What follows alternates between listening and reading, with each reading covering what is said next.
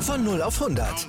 Aral feiert 100 Jahre mit über 100.000 Gewinnen. Zum Beispiel ein Jahr frei tanken. Jetzt ein Dankeschön, rubbellos zu jedem Einkauf. Alle Infos auf aral.de. Aral, alles super. Ich habe zweimal die deutsche Meisterschaft verspielt, in Anführungsstrichen, also im letzten Spiel verloren. Und das ist das Einzige, was mir noch in meiner Karriere fehlt, ähm, was ich gewinnen möchte.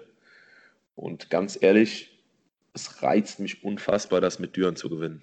Weil zum einen ist es da was ganz Besonderes, weil mit Friedrichshafen oder Berlin, ja gut, dann sagt jeder, okay, das ist der Rekordmeister und guck mal, was die für ein Budget haben, was die für eine Mannschaft haben.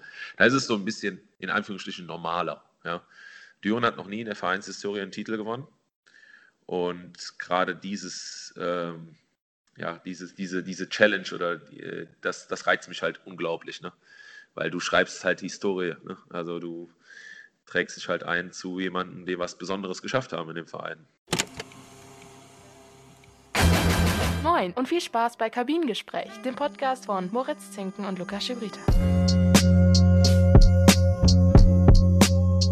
Hallo und herzlich willkommen zurück bei Kabinengespräch. Mein Name ist Lukas Schibrita und heute sprechen wir über Volleyball, was momentan, ja, muss man schon fast so sagen, eine brandaktuelle Sportart ist. Moin natürlich auch von mir. In vielen Sportarten geht es jetzt so langsam auf die Playoffs zu. In der deutschen Eishockeyliga startet jetzt die letzte Phase, in der nochmal Nord- und Südliga gegeneinander spielen. Die deutsche Basketballliga Easy Credit BBL spielt noch bis Mai die Regular Season. Und auch in der NBA machen Curry und Co. sich langsam bereit für die Playoffs. Doch Stichwort brandaktuell, die deutsche Volleyballliga ist aber mal sowas von schon drin in den Playoffs, Luki.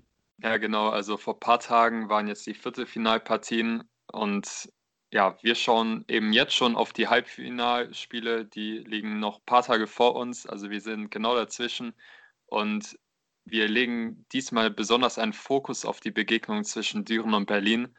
Und dafür haben wir einen Spieler von Düren am Start, nämlich Zuspieler Tomasz Kotzian-Falkenbach. Und ich hoffe, er kann uns einen geilen Einblick äh, geben, wie aktuell die Situation in der Mannschaft ist. Und ich wünsche euch viel Spaß mit dem Interview.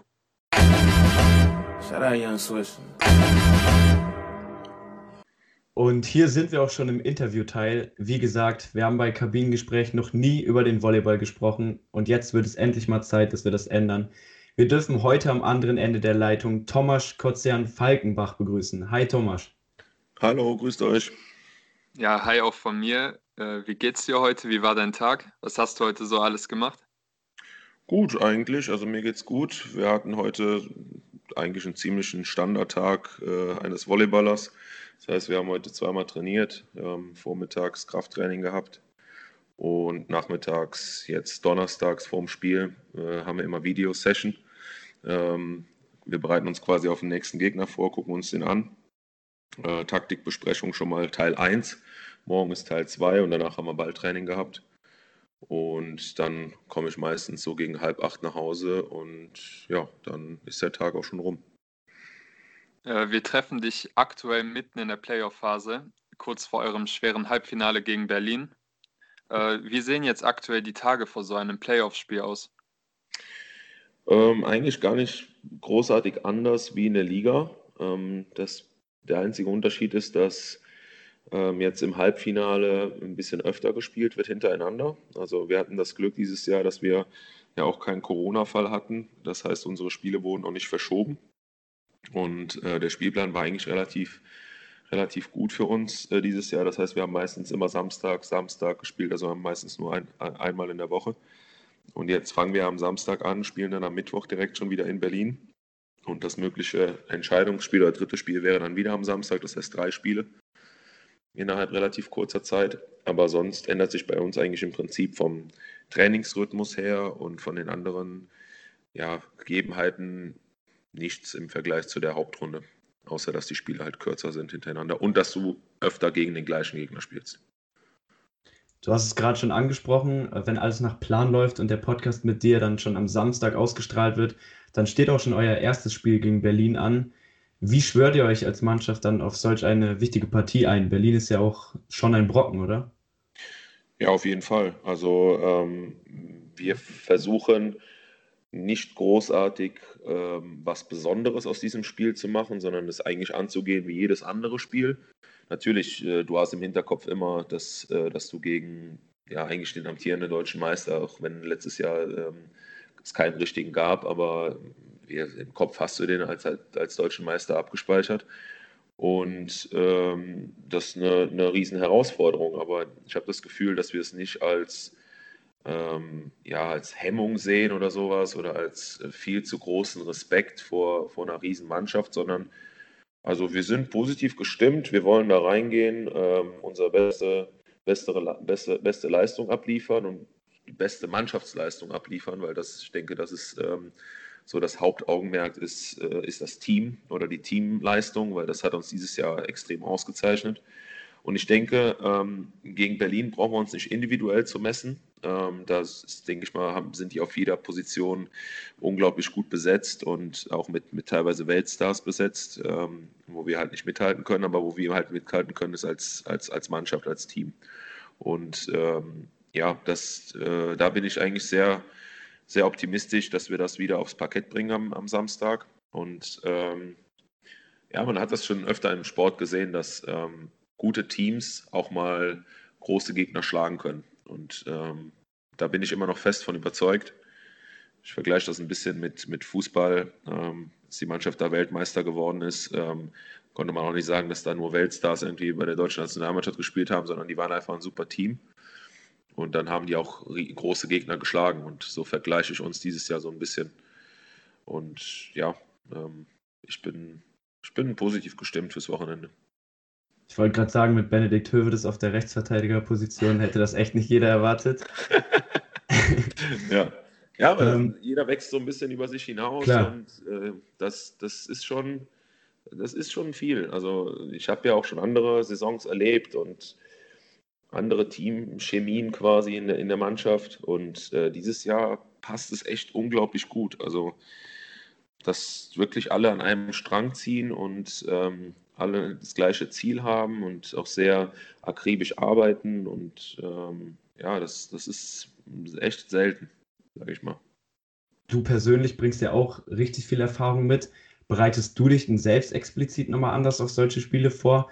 Also ja, mit den all den Jahren, den du schon spielst, hast du da eine Routine oder ist das wirklich wie ein Ligaspiel bei dir? Oder sieht man dich doch dann kurz vor Anpfiff vielleicht vermehrt Richtung Toilette eilen? ähm, Nee, also für mich ist das äh, eigentlich das Spiel, wo ich die ganze Saison drauf warte. Ähm, nicht, weil ich jetzt äh, besonder, was Besonderes mache oder sowas. Ich hatte auch schon mal Phasen, wo ich dann diese Spiele besonders rangegangen bin und dann ist es meistens eher nach hinten losgegangen. Das heißt, wenn du zu viel analysierst und denkst, ah, da musst du das machen und das besonders gut und sowas, dann blockiert das meistens am Anfang ein. Ähm, nach einer gewissen Zeit kommt man dann wieder rein, das ist kein Thema. Deswegen versuche ich das ähm, eher nach dem Motto anzugehen, dass ich halt richtig Bock habe, äh, gegen so eine Mannschaft zu spielen. Und ähm, das ist das höchste Niveau, was du, was du abrufen musst in dem Spiel. Und das reizt mich äh, gerade in meinem Alter und mit meiner Erfahrung sind das die Spiele, die ähm, ja, die richtig Spaß machen, mir besonders. Und ähm, Deswegen, ähm, ich mache eigentlich nichts anderes. Ähm, ich versuche jetzt einfach locker drauf, drauf loszuspielen und nicht viele Sachen zu überdenken. Und ja, also klar, Aufregung ist immer da vom Spiel, äh, vor jedem Spiel. Das ist auch völlig normal. Das sage ich auch zu unseren jungen Spielern immer, dass ähm, die sich das ruhig eingestehen können, dass, dass man aufgeregt ist und so, weil Nervosität ist auch gut. Also das ist auch erwiesen, dass Nervosität so einen gewissen Fokus schafft und dass man ähm, dann echt bereit ist aufs Spiel, weil wenn du nicht nervös wärst, dann wäre es, glaube ich, dann wäre irgendwas falsch. Von daher, aber das sollte sich immer nach den ersten, sage ich mal, zehn Bällen, äh, so ein bisschen fünf bis zehn Bällen so äh, in so einen Flow übergehen und dann dass sich das nicht mehr hemmt. Ihr seid ja auch wirklich absolut gut in Form. Ihr strahlt als Team wirklich ein hohes Maß an Selbstbewusstsein aus. Habt jetzt ja unter anderem zehn Spiele in Serie gewonnen. Ihr wart auf dem zweiten Platz der regulären Liga. In der letzten Runde der Playoffs habt ihr auch ähm, Pokalsieger Frankfurt United recht deutlich geschlagen. Game 1 war ja ein äh, 3 zu 1 Auswärtssieg und das zweite Spiel konntet ihr mit 3-0 für euch entscheiden. Was sind denn so die Gründe für diese Konstanz äh, in der Saison? Ist das wirklich nur dieser Team Spirit oder gibt es da vielleicht noch mehr? Ähm, unter anderem der Team Spirit und ähm, das Rotationsprinzip, was wir dieses Jahr, was extrem gut funktioniert. Und zwar ähm, seit langem in Düren ähm, können wir wirklich auf 14 Spieler bauen. Und ähm, ich habe das erlebt in meiner Saison in Friedrichshafen, als wir damals, boah, ich weiß jetzt nicht mehr genau, ich glaube 36 Spiele am Stück gewonnen haben äh, in allen Wettbewerben, also damals auch Champions League und Pokal und Bundesliga und so. Und die haben wir nur gewonnen, weil alle Spieler zum Einsatz kamen. Weil wenn du ein hohes Pensum fährst, gut, das haben wir dieses Jahr nicht, weil wir spielen nicht international, aber trotzdem, ähm, wenn du so viele Spieler hast, ähm, brauchst du einfach deinen kompletten Kader. Und in Düren war es immer so, dass die Breite nicht immer da war. Also du hattest dann schon äh, nach den ersten acht, neun Spielern hat es dann schon so einen Abfall, wo du denkst, also einen Abfall in der Leistung, äh, wo du dann denkst, ja, kann man den spielen lassen, ne? gewinnen wir das Spiel trotzdem. Und das hast du dieses Jahr halt gar nicht. Und ähm, unser Trainer hat es dieses Jahr hinbekommen, echt alle an der Stange zu halten. Und das ist sehr wichtig, ähm, dass jeder sich dazugehörig gefühlt und ähm, seinen Beitrag leisten kann. Weil als Spieler, wenn du sehr lange halt kein, das Feld nicht mehr siehst, dann ist automatisch deine Motivation geht runter. Und äh, dann, dann forcierst du es nicht mehr und dann gibst auch nicht mehr so viel Gas im Training und so weiter. Und das ist, wird dann halt auch unterschätzt, weil Training, ne, diese, sag ich mal, erste Mannschaft gegen zweite Mannschaft, jeden Tag diese Challenge im Training, ist halt extrem wichtig. Und äh, das ist auch wichtig für die erste Mannschaft, weil die muss ja gefordert werden. Weil wenn das, wenn das, wenn du in der Woche nicht gefordert wirst und dann kommst dann zum Wochenende zum Spiel und auf einmal ist da ein Gegner, der dich fordert, dann bist du nicht, bist du das nicht gewöhnt, ja, diesen Druck auch auszuhalten, der da von der anderen Seite kommt. Deswegen sind diese äh, vermeintlichen äh, zweite Mannschaft äh, extrem wichtig ähm, für, für den Teamerfolg. Und diese zweite Mannschaft hat halt heute dieses Jahr auch sehr viele Einsatzchancen gehabt. Und demnach konnten einige ältere Spieler, in Anführungsstrichen, oder erfahrenere Spieler auch ihre Pausen bekommen. Und demnach ähm, bist du hinten raus in der Saison, wo es eigentlich die heiße Phase ist, also in den Playoffs, bist du einfach frischer.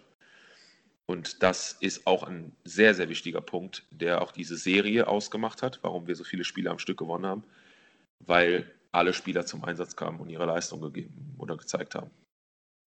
Du hast ja auch selbst einen großen Beitrag am gelungenen Auftakt in die Playoffs. Im ersten Spiel wurdest du dann auch als MVP ausgezeichnet. Ähm, wie schätzt du denn selbst so deine persönliche Form ein, Thomas? Also auch vielleicht in, ja, in Betrachtung deiner gesamten Karriere. Wo stehst du aktuell noch? Boah, ist ganz schwer einzuschätzen. Ich schätze mich selber ungern ein, muss ich ganz ehrlich sagen. Also ich bin jemand, der sehr selbstkritisch ist. Ähm, also mich findest du eigentlich fast nie nach einem Spiel, wo ich sage, boah, heute war super. Ich habe Spiele, wo ich danach denke, oh ja, heute hat es ein gutes Gefühl und so, war, war okay. Aber ähm, es ist immer sehr schwer. Also mit meinem Anspruch an mich selber gerade ist es schwer zu sagen. Ähm, viele Leute sagen mir in meinem Umfeld, ich spiele eine der besten Saisons meiner Karriere dieses Jahr. Ob das stimmt, kann ich dir nicht sagen oder kann ich euch nicht sagen. Ähm, wenn das Feedback von außen kommt, dann wird es vielleicht gar keine schlechte Saison sein.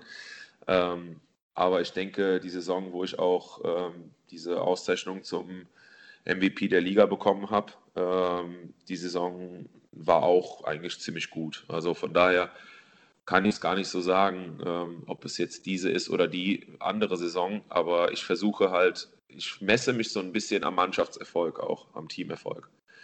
Dadurch, dass ich ja als Zuspieler einen gewissen Beitrag leiste zu der, zum Erfolg, ähm, oder zu den, zu den Siegen halt, weil du als Zuspieler eigentlich fast jeden zweiten Ball berührst und somit auch äh, die Mannschaft in die richtige Bahn bringst eigentlich, also nicht wie einem Quarterback beim, bei der äh, American Football, ähm, messe ich mich auch da dran. Und dadurch, dass wir so viele Spiele gewonnen haben, denke ich schon, dass meine Saison ganz gut war. Ähm, natürlich nicht zu vergessen, dass ich auch hinten dran einen Zuspieler habe, ein junges Talent, der enormen Schritt nach vorne gemacht hat und äh, mir da auch sehr geholfen hat dieses Jahr. Also viele Spiele übernommen hat, äh, wo ich halt auch Pause bekommen habe und demnach du auch einfach frischer bleibst. Es geht nicht immer nur ums Körperliche, sondern auch ums Mentale. Dass du halt nicht jedes Spiel spielen musst, nicht jedes Spiel fokussiert sein musst, so jetzt heute müssen wir gewinnen, sondern dass du auch mal ein bisschen vielleicht abschalten kannst und äh, mal sagen kannst, so ähm, dem Jungen mal ein bisschen helfen und ähm, schauen, dass, äh, dass die junge Generation auch nachkommt. Das ist auch sehr wichtig. Ja, ein Anteil an diesem Formhoch von eurem Team wird ja auch sicherlich euer neuer Trainer Rafa Mutschkewitsch haben. Äh, der ja. ist ja auch noch nicht allzu lange im Trainergeschäft tätig, zumindest noch nicht allzu lange in Deutschland. Der hat jetzt, glaube ich, letzten September äh, euren langjährigen Coach dann Stefan Feiter ersetzt. Was zeichnet ihn aus? Hat er dann auch dieses Rotationsprinzip, was du eben erwähnt hast, dann mit äh, entwickelt und eingebracht? Ja, auf jeden Fall. Also das ist das, was ihn auszeichnet. Er hat, ähm, er gibt allen 14 Spielern das Vertrauen und ähm, er ist auch sehr mutig oder war auch von Anfang an sehr mutig, was ich echt, da muss ich echt einen Hut ziehen, wo ich denke, boah, erstes Jahr ähm, Haupttrainer und äh, hat er dann Wechsel teilweise gemacht, wo ich dachte, oh, der traut sich was, sage ich mal, ne, am Anfang seiner, seiner Karriere. Aber ähm, die Spieler haben es ihm halt ähm, heim, heimgezahlt in dem Sinne, dass sie ihre Leistung alle erbracht haben.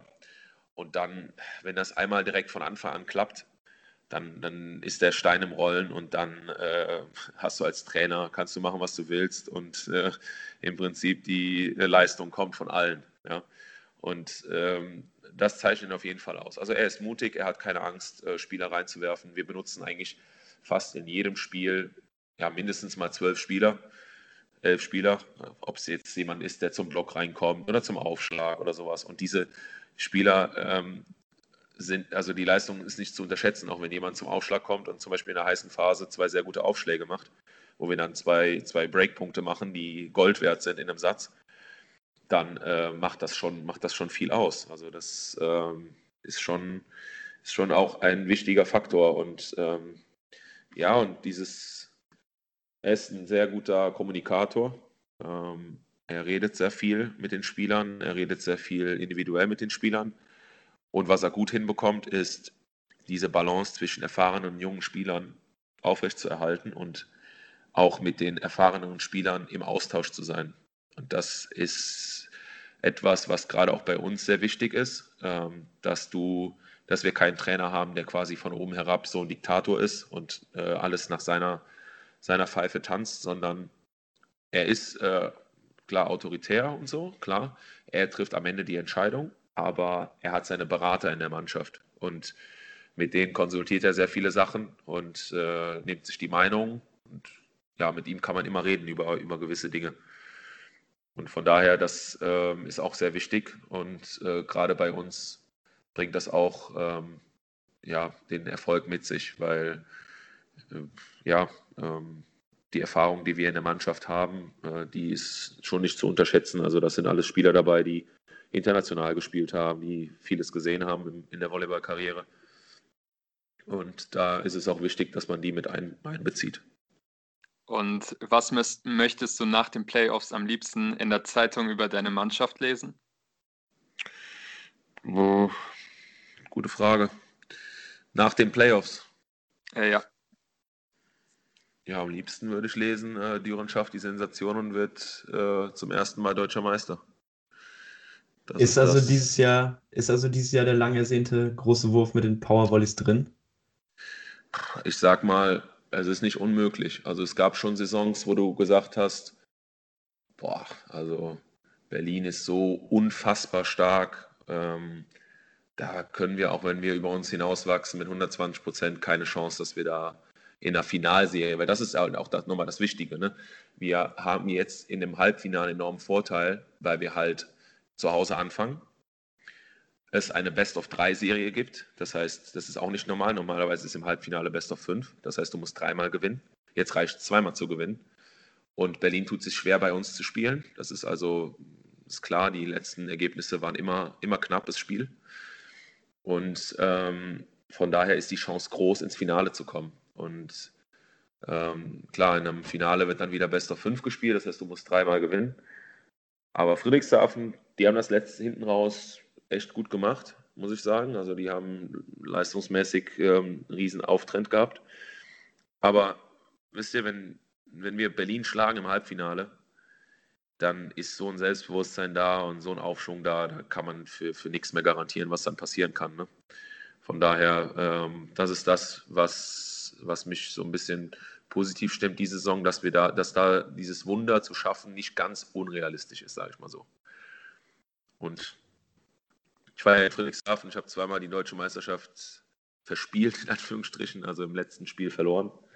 Und das ist das Einzige, was mir noch in meiner Karriere fehlt, ähm, was ich gewinnen möchte. Und ganz ehrlich, es reizt mich unfassbar, das mit Düren zu gewinnen. Weil zum einen ist es da was ganz Besonderes, weil mit Friedrichshafen oder Berlin, ja gut, dann sagt jeder, okay, das ist der Rekordmeister und guck mal, was die für ein Budget haben, was die für eine Mannschaft haben.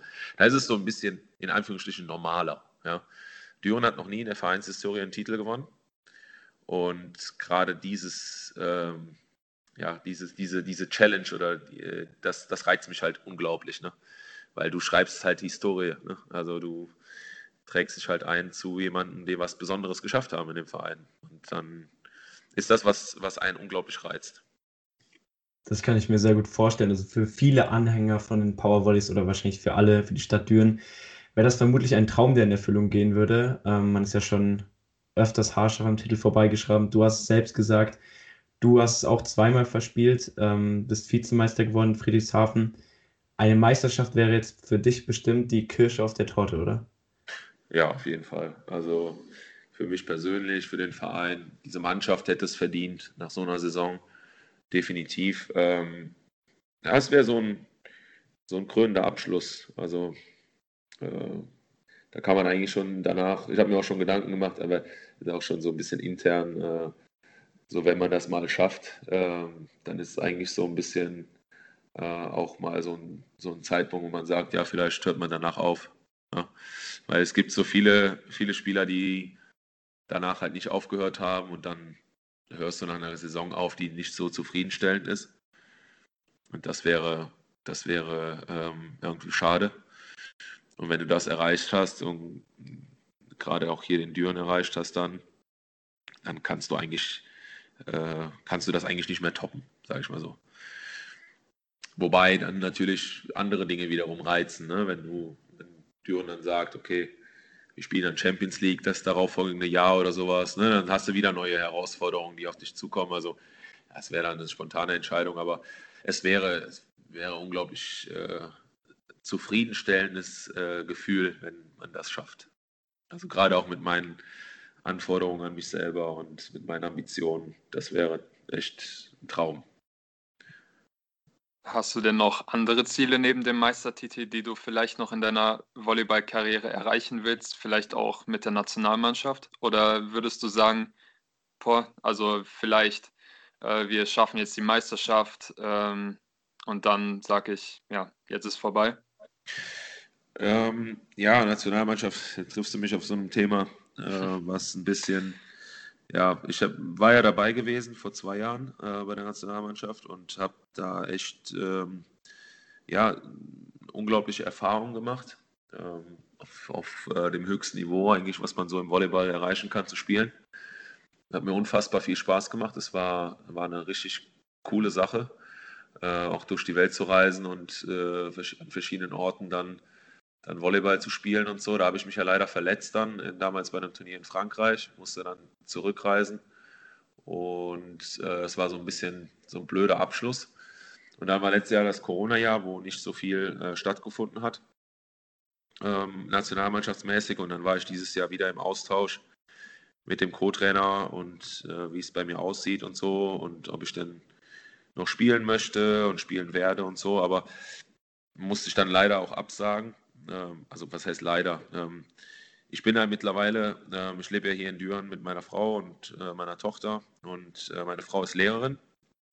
Und ja, wir mussten halt gucken, wie, wie wir das alles unter einen Hut bekommen würden. Ja, und Nationalmannschaft ist halt so, du bist dann halt schon vier bis sechs Wochen am Stück weg. Und das ist dann als Familienvater ist es dann schon ein bisschen andere Entscheidung. Wenn du 25 bist und Single bist oder vielleicht eine Freundin hast und so und keine familiären, ähm, ja, bist nicht familiär äh, eingebunden, dann ist die Entscheidung ganz klar. Und jetzt ähm, musste man halt drüber nachdenken, wie es weitergeht. Und das Problem ist halt, dass ich das auch, ich hätte einfach ein schlechtes Gefühl dabei, wenn ich meine Frau jetzt meine Tochter hier lasse und die muss halt zur Schule und Kindergarten und hier muss alles weitergehen, hier geht das Leben weiter und ich bin halt vier bis sechs Wochen weg. Von daher habe ich nach langer Überlegung und es fiel mir wirklich schwer, ähm, habe ich dann Nationalmannschaft abgesagt und demnach ist das, ist das Thema Nationalmannschaft dann auch für mich gegessen. Ähm, von daher in der Hinsicht äh, keine Ambition, aber volleyballerisch, hm, wenn du das jetzt nur aufs Sportliche, mich persönlich beziehst, ist natürlich der deutsche Meistertitel das, was ganz oben steht für mich. Aber ich habe auch Ambitionen, hm, ja, junge Spieler weiterzuentwickeln, äh, meine Erfahrungen zu teilen und äh, die besser zu machen.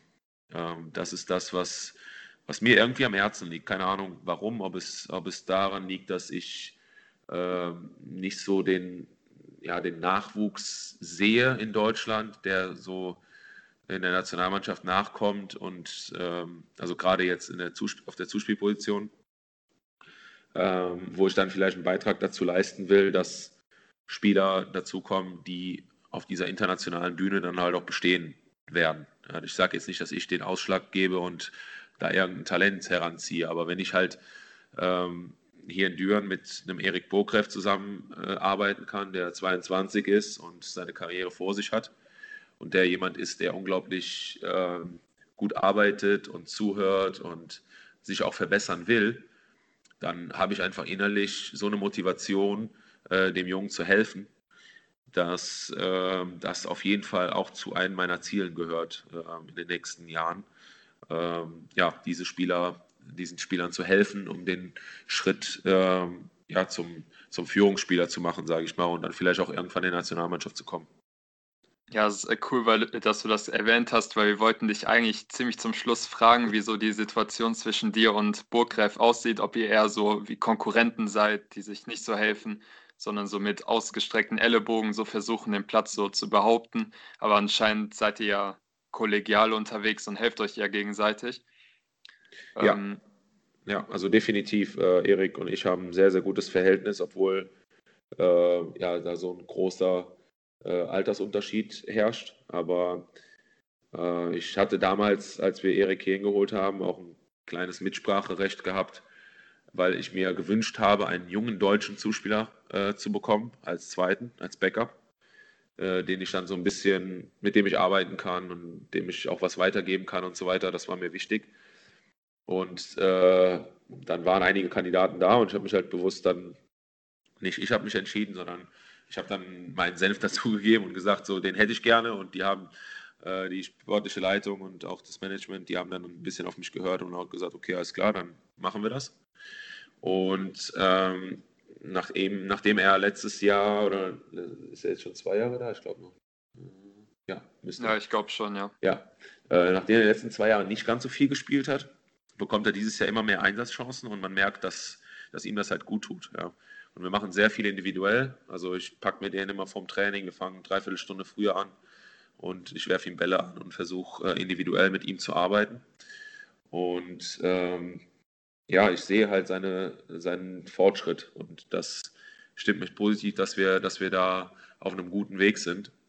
Und ich habe halt vieles in meiner Karriere erlebt. Ich habe mit Streit auf der Position gehabt, die Ellenbogen gehabt haben. Ich habe aber auch Ganz im Gegenteil, in, in, in Friedrichshafen mit dem Simon Tischer ein unglaublich kollegiales Verhältnis gehabt.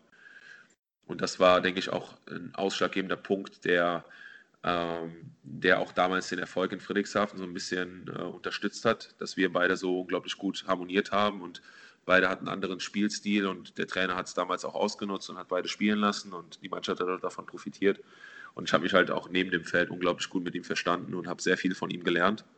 Habe da auch zugehört und ich sehe mich jetzt in seiner Rolle jetzt in Düren und versuche das genauso mit, mit Erik zu machen, meine Erfahrungen zu teilen, ihm zu helfen, Ansprechpartner zu sein, wenn er irgendwelche Probleme hat und meine Erfahrungen zu, äh, zu teilen und auch ja, vielleicht Dinge, die ich ein bisschen vermisst habe in meiner Karriere, ähm, von, von Leuten, die mir hätten vielleicht ein bisschen helfen können. Das versuche ich halt besser zu machen und äh, äh, den Spielern oder Erik jetzt insbesondere ähm, zu helfen in gewissen Situationen. Also wie du gesagt hast, du hast schon sehr viel äh, erlebt in deiner Karriere, aber eine Sache hast du noch nicht erlebt und von dir habe ich von vor fünf Jahren jetzt vor ein paar Tagen ein Interview gelesen. Da hast du gesagt, dass du unbedingt auch mal in der französischen, italienischen oder polnischen Liga eben in den noch höheren oder besseren Ligen, qualitativ besseren Ligen spielen wollen würdest. Kam da nie ein passendes Angebot aus dem Ausland oder hat es irgendwie nie gepasst, vielleicht auch mal ins Ausland zu gehen?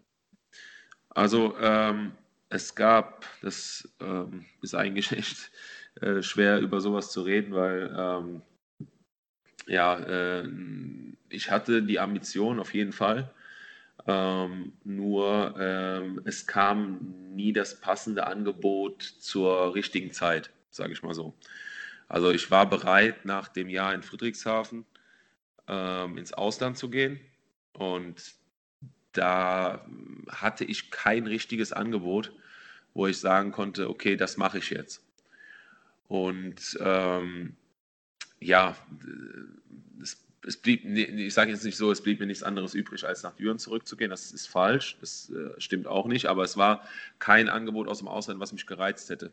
Weil dadurch, dass ähm, im Volleyball ist es halt so, gerade auf der Zuspielposition, ähm, wenn du kein erster Zuspieler bist oder Führungsspieler bist, dann bist du nicht so wirklich interessant für die ausländischen Vereine. Und ähm, in meiner letzten Saison in Friedrichshafen habe ich wirklich 50-50 gespielt mit Simon damals, wenn nicht noch Ticken mehr sogar. Und das hat, konntest du auch in allen Statistiken äh, nachvollziehen und so weiter. Und das haben wir auch versucht zu verkaufen über meinen Spielerberater. Aber es hat mir keiner so richtig abgenommen, weil die halt gesehen haben, ja, das ist aber Simon Tischer, der ist doch erster Zuspieler.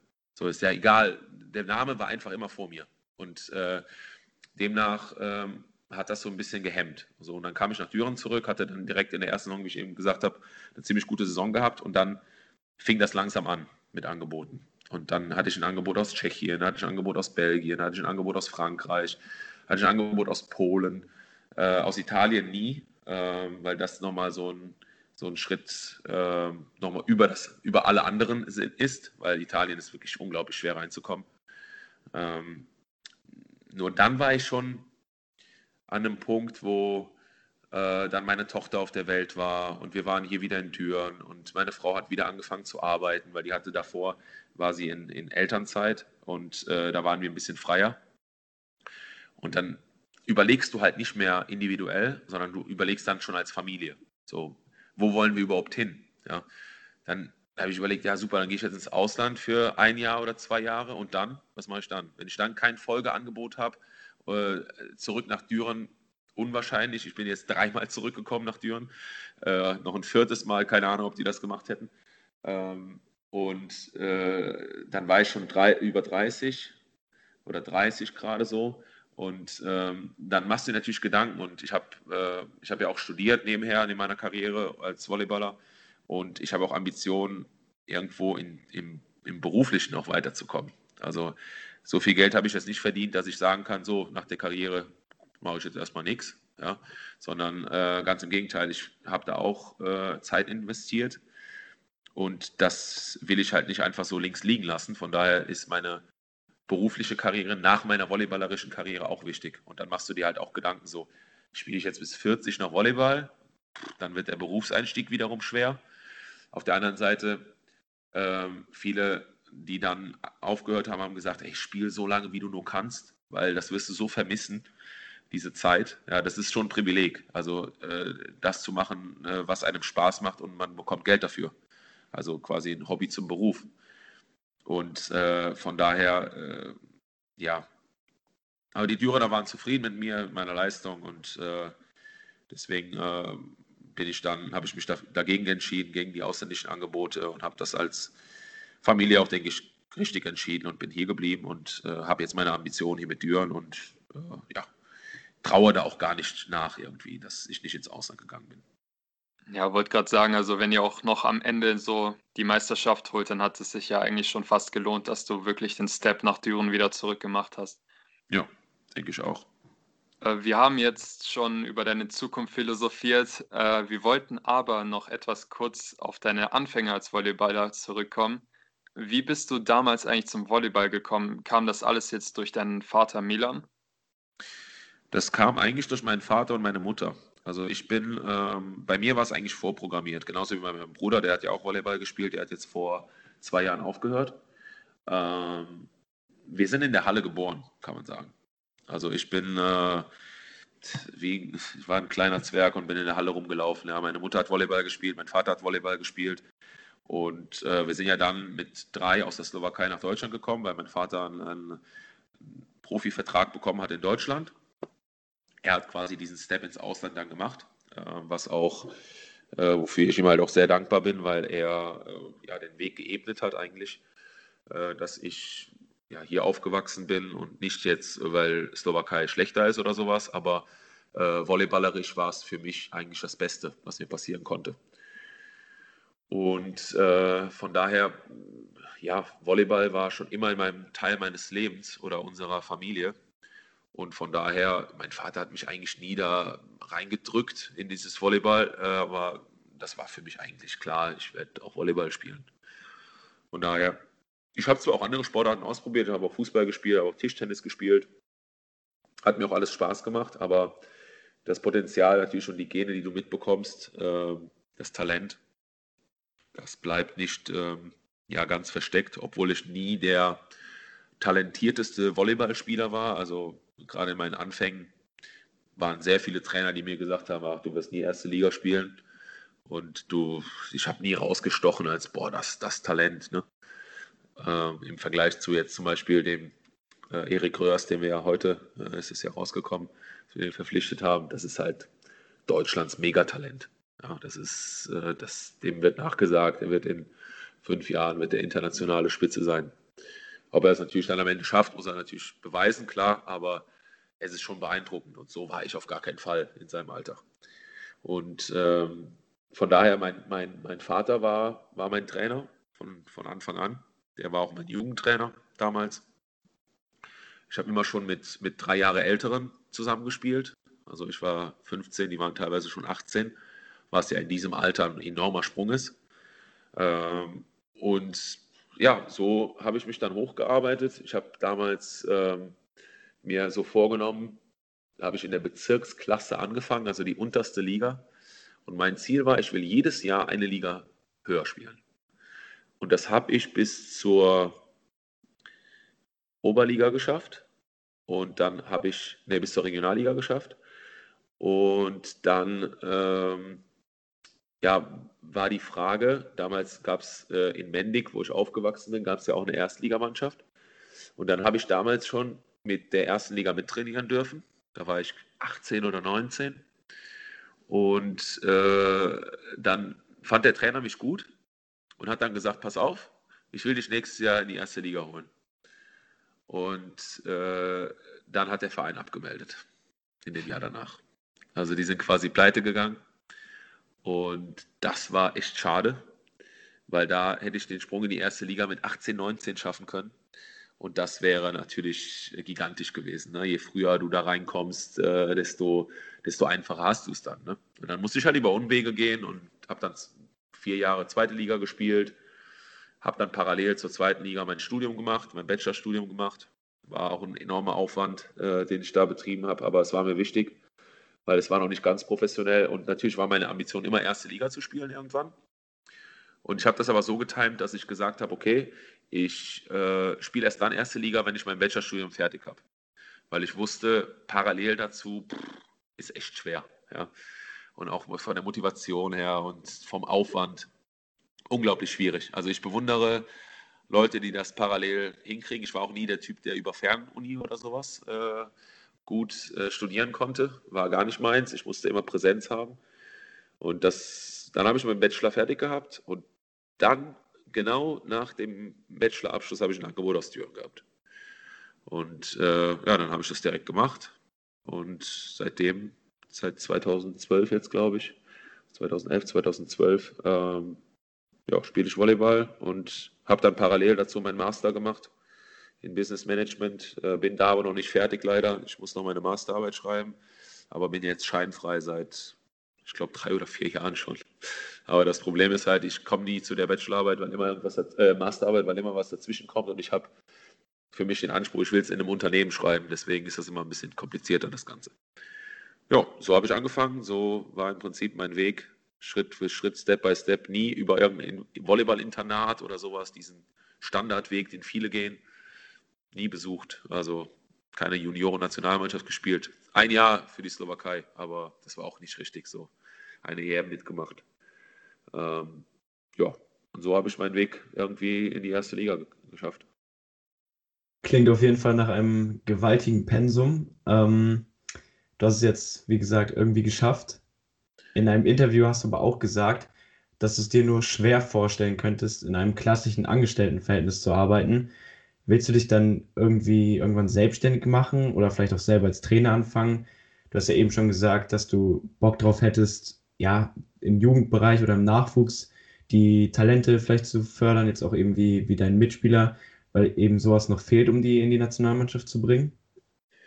Ähm, ja, also ihr habt gut recherchiert, das habe ich gesagt, äh, weil das Problem ist immer, mh, hm, ich von meiner Persönlichkeit her, ich bin jemand, ich kann mich zwar relativ gut unterordnen, das ist nicht so das Problem. Also ich habe jetzt kein, kein Problem mit äh, Autorität äh, oder Chefs oder sowas, aber was mich halt extrem fuchsig macht, ist, wenn ich mich nicht ausleben kann in dem Beruf. Das heißt, wenn ich nicht, äh, wenn ich zum Beispiel den, den Betrieb weiterbringen will, ja, oder verbessern will, neue Innovationen reinbringen will und so weiter. Und ich habe jemanden vor mir, der das bremst. So, der das gar nicht will oder der das nicht sehen will oder so Sachen. Da ist, da kocht es halt in mir. Ne? Und da, deswegen habe ich das gesagt, ich kann, mich, ich kann mir nicht vorstellen, in einem Angestelltenverhältnis zu sein und auch von acht bis fünf irgendwie einzustempeln und dann zu sagen, so, ich bin jetzt weg wird mich nicht erfüllen. Ich bin jemand, ich muss was kreieren, ich will meine Ideen einbringen und so weiter. Und deswegen, ob ich selbstständig werde, weiß ich noch nicht. Ähm, ich habe ein paar ja, Sachen offen, wo ich Ideen habe für meine Zukunft, aber Trainer haben mich auch schon viele gefragt und auch in meiner Karriere und so. Vital Hein hat immer gesagt, äh, hier der Trainer, der Trainer Kotschian hat er immer gesagt, weil ich immer irgendwelche Sachen da äh, meinen Senf dazu beitragen wollte und so. Und ich auch ein Freak bin. Ja. Also ich beschäftige mich jetzt ein bisschen weniger mit Volleyball, weil ich auch andere Prioritäten habe, aber zu der Zeit in Friedrichshafen 24-7 Volleyball. Ich wusste alles. Ich kannte jeden Spieler, ich habe mir jede Statistik angeguckt von allen Ligen und so weiter. Ich war wie so ein Freak. Von daher, ähm, ja, weil ich bin halt unter dem Motto irgendwie erzogen worden, wenn, äh, wenn du was machst, dann machst du es richtig. Und das habe ich äh, eigentlich durch mein ganzes Leben zieht sich das in allen Belangen. Und äh, aber Trainer, auch wenn viele schon gesagt haben, können sich vorstellen, dass ich ein guter Trainer wäre, aber das ist eigentlich gar nicht so das, was mich reizt, ehrlich gesagt. So individuelles Training und sowas, ja, das macht mir Spaß, so mit Jungen, Jungen zu arbeiten und mit Junioren zu arbeiten und individuell denen zu helfen. Gerne, da habe ich auch richtig Lust drauf. Aber eine ganze Mannschaft irgendwie zu betreuen und so weiter, weiß ich nicht, ob, ob mich das so wirklich erfüllen würde. Zum einen weiß ich auch nicht, ob ich jetzt mein ganzes Leben lang im Volleyball bleiben will. Das kommt auch noch hinzu. Ne? Das ist so, wofür habe ich Business Management studiert, wenn ich dann eh im Volleyball bleibe? Ne? Hätte ich auch nicht machen müssen dann. Von daher, ähm, so Wirtschaft interessiert mich auch enorm und von daher, ähm, vielleicht schaffe ich irgendwie eine Balance, so nach meiner Karriere im Verein tätig zu sein irgendwo, da was zu fördern, zu entwickeln und parallel aber dann auch mich auszuleben irgendwo in einem, in einem beruflichen Weg. Das wäre ideal. Äh, du hast eben angesprochen, dass du dich in der Zeit in Friedrichshafen sehr intensiv mit Volleyball auseinandergesetzt hast und dir viele Gedanken darüber gemacht hast, dauernd recherchiert hast.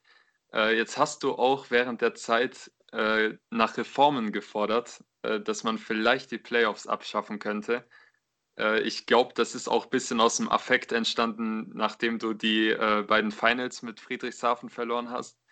Aber was wären so für dich vielleicht auch die Vorteile von diesem System? Glaubst du auch, dass sowas vielleicht auch mal umgesetzt werden könnte?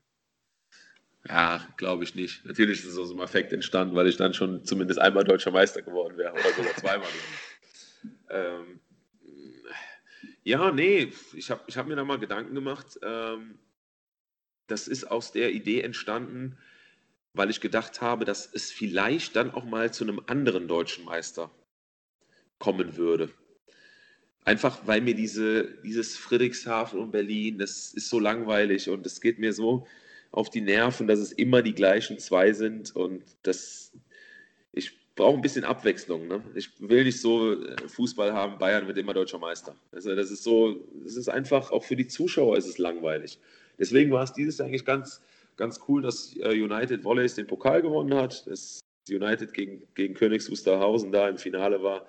Natürlich war das vom Niveau her nicht das absolute Topspiel dann und vielleicht auch nicht so ansehnlich für viele Zuschauer, aber so von der Abwechslung her war es schon cool, das mal zu sehen, dass es auch andere Mannschaften gibt, die, die einen Titel gewinnen können. Und deswegen ist das aus so einer Diskussion entstanden, so ein bisschen, ja, vielleicht würde es dann auch jemanden schaffen, äh, mal deutscher Meister zu werden. Und ähm, ja, aber viele Leute haben das dann auch revidiert und gesagt, äh, Wahrscheinlich würden dann Berlin und Friedrichshafen noch fokussierter in der Hauptrunde spielen und dann äh, am Ende einer von den beiden das gewinnen. Aber ja, ich denke nicht, dass es abgeschafft wird. Die Playoffs, die gibt es jetzt schon so lange und, und hinzu kommt auch noch, dass die Liga ja durch die Playoffs länger ist. Dadurch, dass wir ja nur elf oder zwölf Mannschaften sind. Äh, wenn du dann nur Hauptrunde spielen würdest, siehst du ja, wären wir jetzt Ende, Fe Ende Februar, Anfang März fertig. So.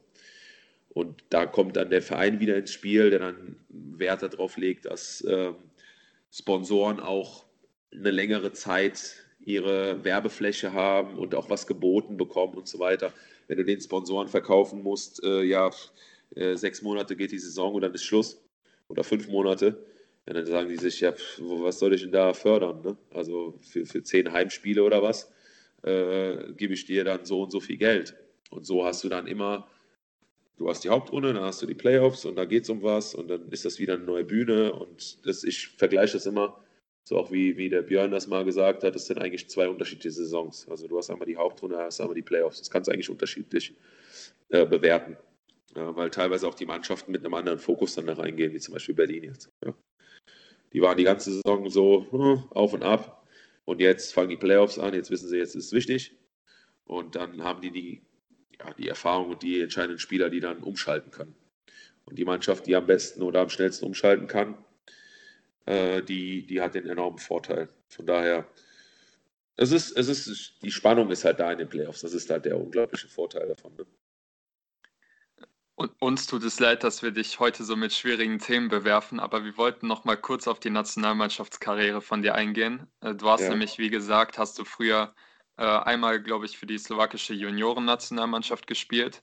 Äh, das konntest du, weil du eben bis zum dritten Lebensjahr in der Slowakei gewohnt hast. Im Herrenbereich äh, hast du dann allerdings für die deutsche Nationalmannschaft gespielt.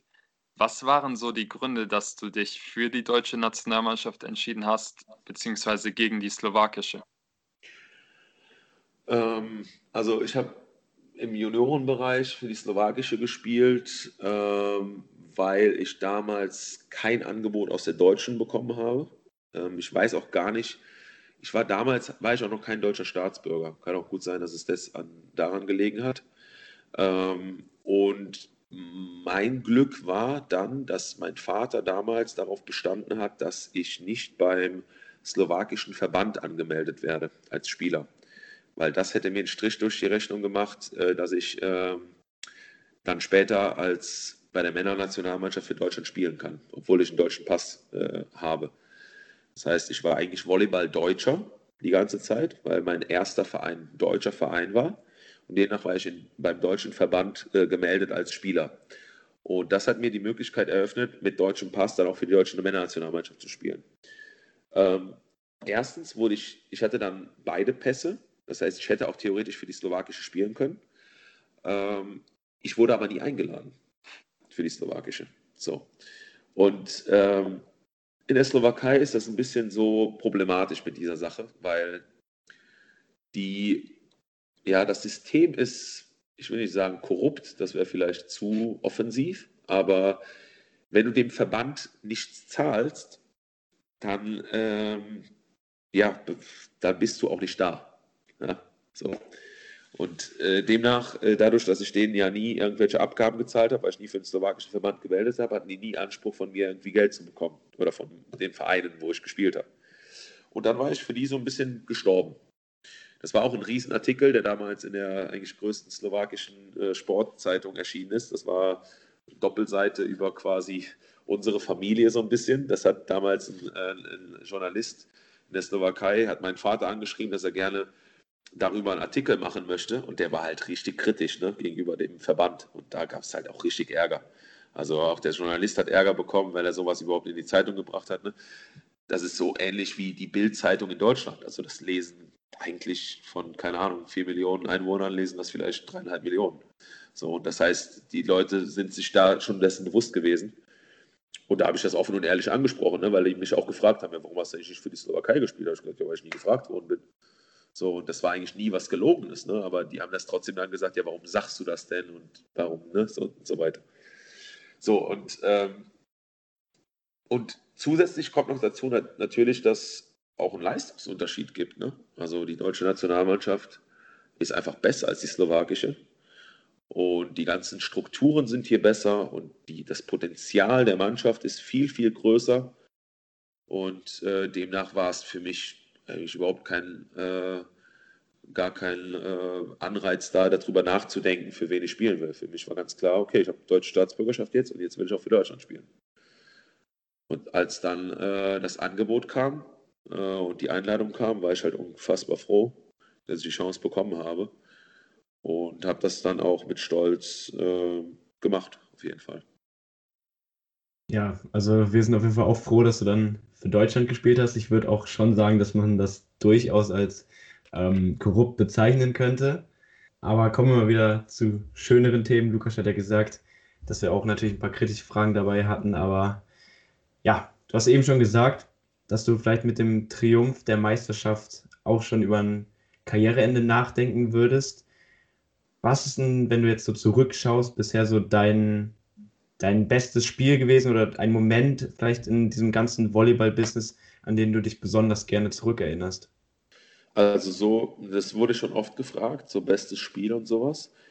Ähm, kann ich dir ehrlich oder euch gar nicht sagen. Das kann ich, weil klar, ich habe die Spiele vor Augen und so weiter, aber es war nie irgendwo was da, wo ich gesagt habe, boah, das war so mit Abstand das beste Spiel, was ich jemals hatte oder jemals gespielt habe oder sowas. Waren viele gute Spiele dabei, einige waren sehr gut, aber nicht so, wo ich mich jetzt da ganz besonders dran erinnere. Also natürlich die Finals äh, um deutschen Pokal, die bleiben natürlich im Kopf, weil du halt einen Titel gewonnen hast. Habe ich auch einen Beitrag zu geleistet, weiß ich noch, das werde ich nie vergessen in, gegen Berlin damals in meinem ersten Pokalfinale, wo ich dann im ersten Satz reinkam bei Satzball für uns und dann direkt einen Ass gemacht habe zum Satzgewinn. Das war schon, war schon ein krasses Gefühl da vor 10.000 Zuschauern. Das war geil. Ähm, aber da habe ich nicht danach nur Aufschläge gemacht, also nicht wirklich ähm, teil, teilgenommen äh, an dem Spiel, im Zuspiel jetzt.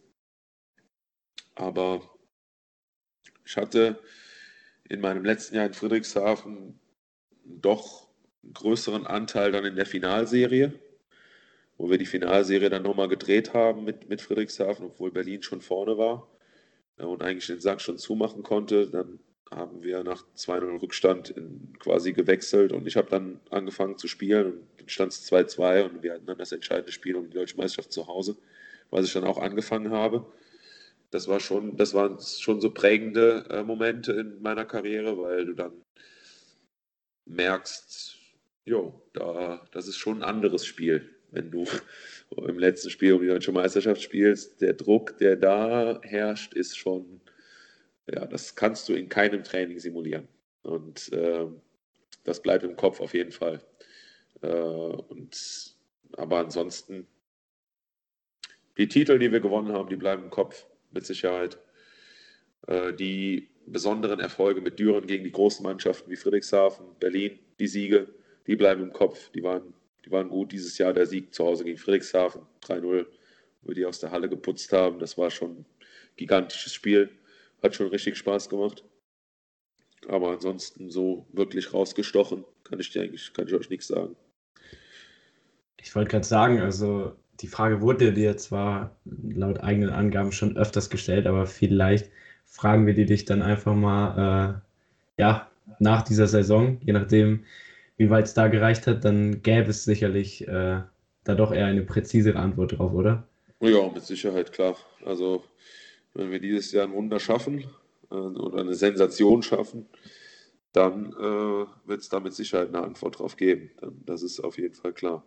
Nur ich versuche natürlich auch erstmal, äh, ich bin jemand, der so ein bisschen Step by Step denkt. Also der, ich denke nicht gerne, auch wenn das so eine Floskel ist und so weiter, von Spiel zu Spiel denken und so weiter, dass das die Leute nicht hören wollen eigentlich. Aber ich versuche meinen mein Kopf oder meine Psyche so zu steuern, dass ich nicht zu weit in die, in die Zukunft gucke und schon von deutscher Meisterschaft träume und so weiter. In Düren ist das so ein bisschen so, die Mentalität der Leute, die ich hier kennengelernt habe, ist äh, sehr emotional gesteuert. Ja, das heißt, äh, wenn du gut spielst, dann tragen die dich auf den Händen und äh, träumen schon vom deutschen Meister und oh, ist alles so super. Und wo ich dann die Leute wieder auf den Boden der Tatsachen bringen muss und sagen, ey, Leute, ja, ist gut, wir haben eine gute Saison und so weiter.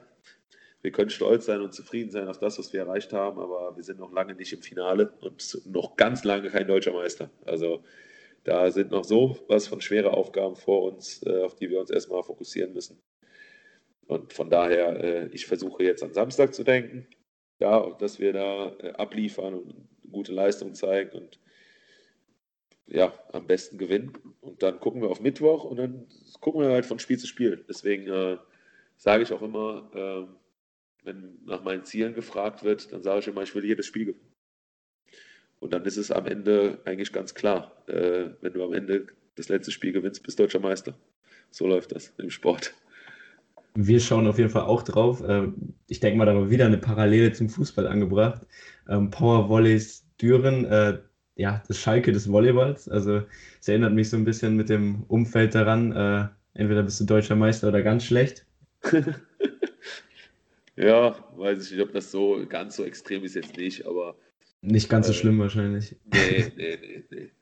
Also so ganz schlecht waren wir noch nie. Das heißt, es das, das auch Du triffst hier einen wunden Punkt. Ja. Ich bin Schalke, ja. Auch nicht so bei denen dieses Jahr, aber ähm, äh, deswegen ist das nicht so, äh, wir wurden noch nie irgendwie, klar, du bist immer mal kritisiert und so, wenn es nicht ganz so gut läuft, aber hier ist eher die Euphorie, die mal so ein bisschen gebremst werden muss. Also wenn es dann mal gut läuft, dass du dann äh, die Leute mal ein bisschen wieder runterbringst und sagst, ja, äh, ist super und wir freuen uns auch, aber lass uns mal äh, auf dem Boden der Tatsachen bleiben und gucken, dass wir äh, ja, Schritt für Schritt denken. Und das, das ist eher das, was man so ein bisschen bremsen muss. Manchmal. Du hast ja auch als Führungsspieler und besonders mit deiner Position des Zuspielers da auch eine wichtige Rolle in der Mannschaft. Bist du so als Regisseur oder als Herz da ähm, ja wirklich, also fühlst du dich da auch besonders oder was zeichnet diese Position so aus? Ja, ich persönlich fühle mich da schon. Also ich kann mich mit der Position identifizieren. Ich mag es auch, ähm, großen Einfluss zu haben auf das Spiel, ähm, weil ich das auch beeinflussen kann in die eine oder andere Richtung, so ein bisschen mit meiner Leistung. Und ich äh, mache mir da schon ja nicht Druck, aber dadurch, dass durch meine Perfektion und durch meinen Ehrgeiz und so weiter, identifiziere ich mich schon mit dem äh, Erfolg an der Mannschaft. Also ich setze schon hohe Maßstäbe auf mich und sage so, Thomas, jetzt musst du abliefern. Ansonsten äh, haben wir keine Chance. Und äh, das wird mehr und mehr gefordert gegen diese größeren Gegner. Also gegen diese starken Gegner kann ein guter Zuspieler, der die Angreifer immer in gute Positionen bringt, kann schon einen enormen Einfluss haben. Und äh, von daher, ich freue mich auf diese Spiele, weil ich da halt den besonderen Ausschlag geben kann als Spielmacher. Von daher, ähm, ja, ich, ich nehme das schon an, die Rolle und äh, sehe mich da auch in der Verantwortung. Äh, bin bin da auch äh, in dieser Rolle quasi oder in diese Rolle, äh, ja, vielleicht nicht reingewachsen, aber ich bin ja auch zurück nach Düren gekommen und habe diese Rolle direkt angenommen. Und äh, mir macht das auch Spaß und ich versuche, äh, ich weiß, dass viele Spieler auf mich gucken und das war mir am Anfang recht wenig bewusst, weil diese Rolle neu war für mich. Aber mittlerweile äh, habe ich das auch gemerkt. Also mir waren zum Beispiel am Anfang gar nicht so Sachen äh, klar wie, äh, ja, wenn ich nach einem Ball irgendwie mit dem Kopf schüttel oder mich irgendwie abwende oder sowas, dass die anderen Mitspieler das alles wahrnehmen. Ja, weil die halt schon auf mich gucken und denken so, ja, wenn der Zuspieler jetzt äh, unzufrieden ist mit irgendwas, dann hat das schon keinen positiven, keine positive Wirkung auf die Mannschaft oder auf den Rest der Mannschaft. Das ist erst nach, nach so ja, Konversationen mit einzelnen Spielern so rausgekommen. Ne? Von wegen, ja, äh, wir gucken ja da auf dich und wenn du da unzufrieden bist, dann hat das keinen guten, keinen guten Vibe in der Mannschaft. Und da musste ich auch ein bisschen reinwachsen und das, äh, ja, ich bemühe mich immer mehr, äh, da äh, meine Emotionen in die positive Richtung zu steuern. Weil ich bin ja auch ein sehr emotionaler Spieler, der sehr viel Energie gibt und sich auch mal übers Schiedsgericht aufregt und so weiter. Und dieses Jahr muss ich sagen, bin ich echt äh, besser geworden. Hoffe ich. Müssen andere bewerten, aber äh, ich versuche mich da ein bisschen die Energie äh, eher in Richtung äh, unsere Seite oder unseres, unser Team wenden, wie zu verschwenden. Jetzt kommen wir langsam in die Monate des Jahres, wo man auf Stränden oder an öffentlichen Plätzen viele Leute findet, die Volleyball spielen. Wobei ja dieses Jahr nicht unbedingt, vielleicht auf Mallorca. Aber äh, ich äh, persönlich hatte zu der Sportart jetzt auch nur durch Sportunterricht oder im Freibad Kontakt. Was macht jetzt in deinen Augen die Sportart so beliebt oder was macht Volleyball so besonders? Die Frage ist, ob Volleyball wirklich so beliebt ist. Also du siehst es klar im Freibad, meistens Beachvolleyball dann. Ja? Das heißt, du siehst die, die Leute spielen. Und manchmal, muss ich euch ganz ehrlich sagen, wenn ich dann dazu gucke, denke ich mir so, dass die Leute daran Spaß haben. Weil ne, es kommen keine richtigen Ballwechsel zustande. Also das ist dann teilweise so weit entfernt von dem richtigen Volleyball, wo ich mir dann denke, äh, aber die Leute, die, die strahlen und die haben Spaß und so weiter. Und ich denke mir so, oh Gott, warum macht denen das so Spaß? Wahrscheinlich liegt das aber dann wiederum an meiner äh, ne, Mentalität oder so, an meinem Perfektionismus, äh, die Leute geben sich wahrscheinlich damit zufrieden und sagen, ja, ich zocke hier ein bisschen und so weiter, bin ein bisschen in Bewegung und so. Aber mir wird das halt überhaupt keinen Spaß machen, ne? wenn ich was nicht kann. Deswegen, auch wenn ich andere Sportarten mache, versuche ich immer, die irgendwie perfekt zu machen. Ne? Und reg mich dann auch darüber auf, wenn irgendwas nicht funktioniert. Ich habe letztens äh, zum ersten Mal Golf gespielt. Ne? Und wenn ich dann am Anfang den Ball nicht treffe, ne, dann kann ich ausrasten denke ich mir so, ich müsste eigentlich direkt beim ersten Mal die Bälle da äh, 150 Meter äh, weit hauen. Ja? Und, äh, aber ich bin dann jemand so, der fuchst sich dann so rein. Ne? Also, oder auch beim Fußball und so und hin und her, dann gucke ich mir irgendwelche YouTube-Videos an und versuche mir das zu visualisieren, wie machen die das, worauf äh, achten die und so. Und äh, ja, das, äh, was die Sportart aber unglaublich schwer macht, ist diese technischen Anforderungen, die, die du halt hast. Ne? Weil Fußball, ganz ehrlich, ohne jetzt äh, den Fußball irgendwie hier zu, zu fronten oder sowas, aber äh, es ist halt schon ein einfacher Sport. Ne? Also jedes Kind von Geburt an tritt halt gegen den Ball. Ja? So, und das, du wirst eigentlich damit, du wächst damit auf, gegen den Ball zu treten. Das ist einfach natürliche Bewegung irgendwie. Ne? Und äh, ich hatte mal einen Trainer, den Stea Mokolesko in Friedrichshafen, der hat immer gesagt, dumme Kinder treten gegen den Ball, und Intelligente heben ihn auf. Damit wollte er quasi sagen, so, ne, die intelligenten Kinder, die können dann schon aufheben und werfen und fangen und hier vielleicht ein bisschen baggern und sowas. Und die anderen, die treten halt, die spielen halt Fußball. Weißt du? So, und das ist mir so ein bisschen im Kopf geblieben. Ähm, und äh, das ist so, ja, der Anspruch, der technische Anspruch zum einen und auch, dass, äh, ja, du dich halt in Bruchteil von einer Sekunde halt entscheiden muss. Und diese, ähm, diese Kombination aus ähm, visuellem und ähm, körperlichem äh, der Aufnahme dieser Information. Wisst ihr, was ich meine? Also quasi der Ball kommt, ich sehe den Ball, okay, ich muss mich zu dem Ball hinbewegen mit den Füßen und muss dann mit den Armen spielen. Also du hast so viele Elemente, die du verbinden musst, die halt für einen Amateur unfassbar schwer sind, ja, um richtig einzuschätzen, okay, da kommt der Ball, da landet erstmal der Ball und ich muss mich so hinstellen, dass ich richtig zum Ball bin, damit ich überhaupt baggern kann oder, oder pritschen kann oder irgendwie sowas, ja. Und äh, das macht aber dann wiederum die Sportart so, äh, so attraktiv, weil sie halt nicht jeder spielen kann. Ja? Und wenn du dann auf höchstem Niveau spielst, dann kommen ja noch ganz andere Elemente dazu. Dann kommt das Taktische dazu, ja. In welcher Situation, aus welchem Ball spielst du wel welche Variante und so weiter, ja. Und dann kommt die Schnelligkeit dazu, äh, diese Dynamik, die da herrscht. Ne? Viele gucken Volleyball im Fernsehen und schalten nach kurzer Zeit ab. Ist uninteressant. So. Und wie viele Leute hatte ich, die ich dann eingeladen habe zum Volleyball in die Halle und sage so, ey, komm vorbei.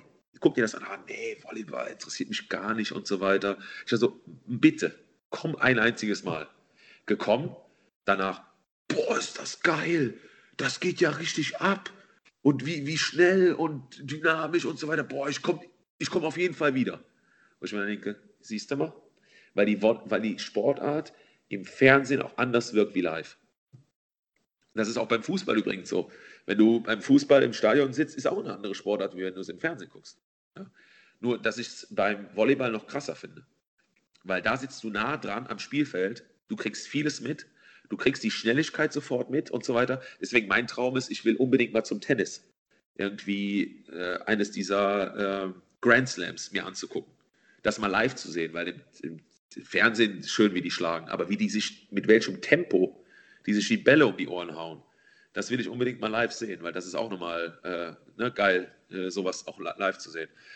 Und ich denke, das ist das, was ich so besonders finde am Volleyball, dass du ja so eine unglaublich hohe technische, taktische äh, Anforderung hast und dass es einfach nicht jeder kann. Es ist was Besonderes. Ich glaube, geiler kann man ein Interview nicht beenden, als mit dieser Leidenschaft, die du für den Sport hast. Ich würde mal sagen, Lukas und ich schauen auf jeden Fall auch mal in äh, Düren vorbei. Bitte. Ähm, also auf jeden Fall, wenn es dann wieder geht. Danke, Thomas, dass du dir während dieser wichtigen Playoff-Phase und noch zur späten Stunde nach einem anstrengenden Tag Zeit genommen hast für uns und Rede und Antwort gestanden hast. Wir wünschen dir auf jeden Fall sehr viel Erfolg gegen Berlin und für den Rest der Saison, die hoffentlich noch ein bisschen länger als gegen Berlin geht. Ja, vielen, vielen Dank auch für die Einladung. Sehr gerne. Vielleicht klappt es ja dann auch nach den, nach den Playoffs mit dem Hole in One im Golf. Ja, genau. bis dann. Ja, bis dann, danke.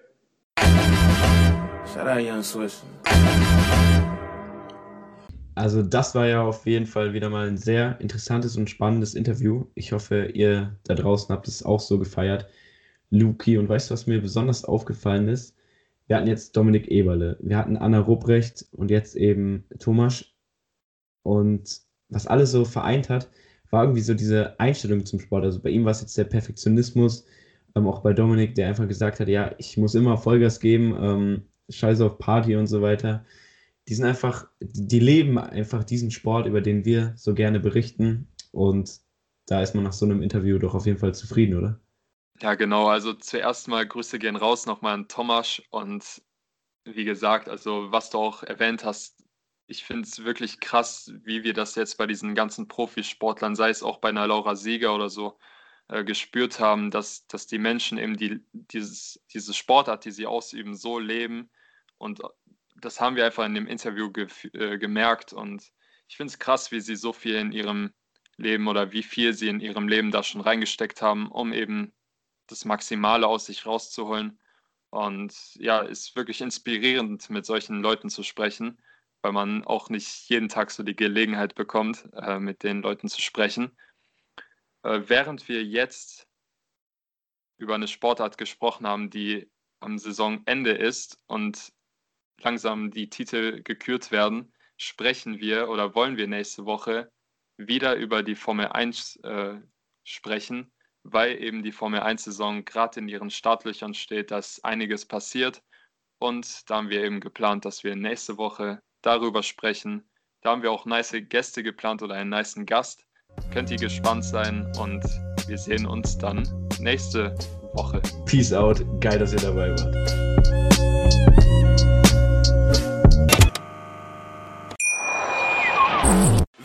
Von Ihrem Toyota-Partner mit diesem Leasing-Auftakt. Der neue Toyota Jahreshybrid. Ab 179 Euro im Monat. Ohne Anzahlung. Seine Sicherheitsassistenten laufen mit. Und ja, ab ins Netz mit voller Konnektivität. Auch am Start die Toyota Team Deutschland Sondermodelle. Ohne Anzahlung geht's in die nächste Runde. Jetzt los sprinten zu Ihrem Toyota-Partner. Wie viele Kaffees waren es heute schon? Kaffee spielt im Leben vieler eine sehr große Rolle. Und das nicht nur zu Hause oder im Café, sondern auch am Arbeitsplatz. Dafür gibt es Lavazza Professional. Kaffee am Arbeitsplatz, der genauso lecker schmeckt wie in eurem Lieblingscafé. Die perfekte Kaffeelösung für jede Art von Unternehmen. Klein, mittel, groß. Ihr habt auf jeden Fall einen Kaffee, der schmeckt. Die richtige Motivation für eure Arbeitstage. Alle Infos zu Lavazza Professional findet ihr auf lavazzapro.de mit allen Kaffeelösungen für euer Büro.